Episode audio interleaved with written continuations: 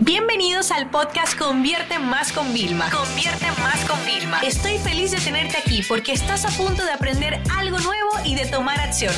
Así que prepárate para tu dosis diaria de estrategias, tácticas y herramientas para escalar tu negocio con fans, publicidad y contenidos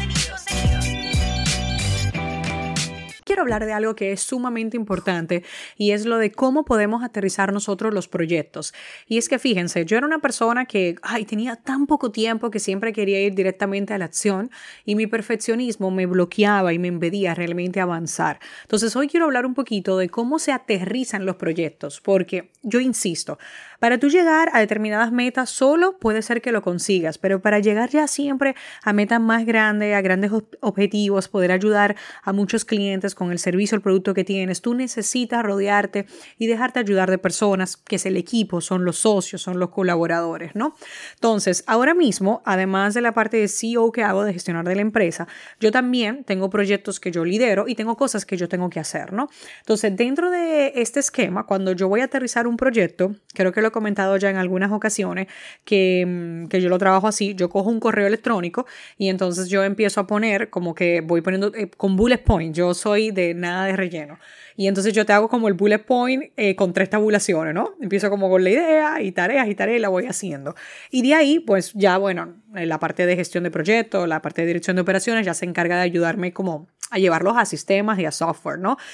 Entonces, ¿cómo es que yo funciono eso? Yo pongo, por ejemplo, mira, el objetivo es, imagínate, próximo lanzamiento. Bueno, fulano, fulano, hace esto, esto, esto y esto, eh, y voy poniendo en negrita los nombres de la persona. Pero cuando yo estoy aterrizando el proyecto, es porque ya yo he pasado por la primera fase. Para mí hay dos fases en aterrizar un proyecto. La fase creativa, que es la fase inicial, y la fase de aterrizaje, que es ya el cómo llevarlo a cabo, ¿no? Entonces, hay muchas preguntas que nosotros podemos hacer, ¿no? Para ayudar a aterrizar el proyecto, porque yo no siempre lo tuve tan fácil. Inclusive, te voy a confesar algo. Eh, hace dos años yo tenía que mandar como respuestas a respuestas a mi propio correo, ¿no? Y era como, espérate, que se me olvidó esto, que se me olvidó lo otro, justamente por no haber trabajado la fase creativa la fase de planificación, de no descartar ninguna idea. Yo para que os hagáis una idea, eh, llegué a República Dominicana eh, y vine al cumpleaños de mi abuela y entonces, bueno, eh, reservé dos días en un estudio de unos amigos, donde siempre me siento muy en confianza, para poder grabar el programa nuevo que vamos a sacar para marketers, unas lecciones que, que quiero salir frente a cámara, que son con el iPad y tal. Entonces yo llevo no les voy a mentir, yo llevo tres meses con una nota y una libreta andando para todas partes, a donde quiera que yo estoy, en la casa, en la oficina, en los viajes, donde sea, apuntando y desarrollando todo esto que yo voy a hacer. Entonces es mi fase creativa, pero este fin de semana, ¿vale? En medio de las actividades de familia y tal, y aprovechando que hay el toque de queda, yo todas esas ideas dispersas que tenía, me voy a poner a hacer, yo uso fichas y me voy a poner a hacer como unos pequeños guiones de cada lección para poder crear una mega lecciones muy, muy estratégicas como es el programa, ¿no? Entonces, fíjense cómo yo llevo tres meses en la fase creativa y luego la fase de aterrizaje le voy a dedicar dos días, porque, bueno, tengo más o menos, mi objetivo son grabar 30 lecciones. Tú crees que son pocas, pero son 30 lecciones sumamente poderosas, con muchos ejercicios. Entonces, tres meses y dos días de preparación es para que ustedes vean un poco la diferencia entre la parte creativa y la de aterrizaje. ¿Qué va a pasar cuando tú eres creativo? Vas a aterrizar muchas ideas de los proyectos, pero cuando vas a realmente a ponerte en el aterrizaje como tal, o sea, convertirlo eso en acciones, en tareas para ejecutarlo, te vas a dar cuenta que algunas ideas, si no las recuerdas bien a la perfección, ya las vas a descartar. Algunas las vas a mejorar. Entonces, por eso es tan importante las dos fases. Y a nivel de las preguntas, te voy a compartir cuatro que creo que pueden ayudarte. Una, ¿a quién está dirigido? Es decir, qué segmento, los potenciales clientes, quiénes son, o sea, eso tengo que tenerlo sumamente claro y lo más definido posible.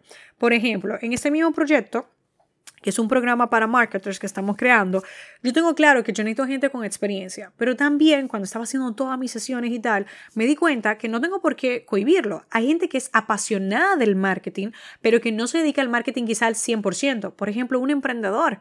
O sea, un emprendedor necesita el marketing en su negocio, pero no se va a dedicar a hacer el marketing, pero quiere adquirir las técnicas, ¿no? Entonces, como que mientras más tengamos dirigido eso, mejor. Dos, ¿cuál es la propuesta de valor? O sea, ¿cuál es el valor que estamos ofreciendo que hará ese producto o servicio distinto, incluso único, como la mejor opción, ¿no? ¿En qué se diferencia si hay productos similares? En el nuestro caso, lo que estamos creando es muy particular y en español no hay nada, o sea, no, perdón, no, no quiero esa no la, la, expresión, no hay nada como tan, tan parecido, pero sí hay otras cosas que tienen partes de lo que queremos crear. Yo tengo que tenerlo identificado todo eso, ¿ok? Y tengo que saber claro por qué la persona pagará por el producto, ¿no? Esto ya es en aterrizaje, que todo forma parte de todo esto, ¿no? ¿Cómo vamos a llegar al cliente? Cualquier idea de marketing y promoción. Fíjate, cuando yo estoy en la fase creativa, yo estaba desarrollando tres meses que me he puesto para este proyecto, yo iba apuntando ideas de cómo me imaginaba lanzarlo y una de las cosas que yo más eh, hago en el caso de lanzamientos de servicios, mentorías o productos digitales de clientes y mío, es que yo apunto frases que podrían ser posibles como pitch, claims de venta o posibles frases. Yo las apunto porque hay momentos en los que nosotros estamos como mucho más abiertos. Eh, le hago foto a libros y lo, y lo adjunto todo en esa misma nota que tengo y wow, o sea, tú no te imaginas lo importante que esto es luego, ¿no? Otra cosa, ya por último, son preguntas que nos hacemos de los costes y los ingresos. Es ir más o menos haciendo una estimación de los costes de producción. En el caso de este programa que estamos creando, eh, yo me he apoyado de colaboradores muy expertos para eh, pagándole, por supuesto, porque yo si hay una cosa en los negocios que me gusta es ser justa y clara, a cambio de que ellos desarrollen un contenido inédito para el programa y para enriquecer de áreas que algunas de ellas yo las controlo, si te digo la verdad, pero yo no voy a llegar a todo y me gustaría que sea un programa como con distintas perspectivas y que pueda enriquecer siempre al máximo a los consumidores que nos dirigimos. Entonces, ¿qué yo tuve que hacer? Y ya esto no es como si, oh, esto es a nivel de liderazgo del proyecto, de planificación, yo tuve que definir un presupuesto que había de compra de contenido. Entonces, en mi caso, por ejemplo, yo llegué a mi, a mi presupuesto, pero si yo identifico algo que hará como que sea la cereza en el programa, yo tengo que analizar un poco qué costes de producción, dónde puedo sacar, también sacar los costes de producción va a determinar también el coste del producto. En mi caso, yo tengo claro cuál iba a ser el, el coste del, del, programa que tenía en, en, la cabeza, pero claro, hasta que no terminemos ya, que estamos terminando de juntar el temario completo, pues hay ahí que se valida como el, el, el coste final, porque esto siempre pasa, o sea, están los costes de producción, eh, cuál va a ser el margen, más o menos las estimaciones que hacemos, porque hacemos campañas de publicidad donde invertimos mucho dinero. Entonces, esto era un poquito quería compartirte estas preguntas, todo el proceso, para que tú entiendas que grandes proyectos que tú ves, hay veces que fue una idea que a alguien se le ocurrió en la noche y la empezó a ejecutar al otro día, pero estos no son los casos habituales.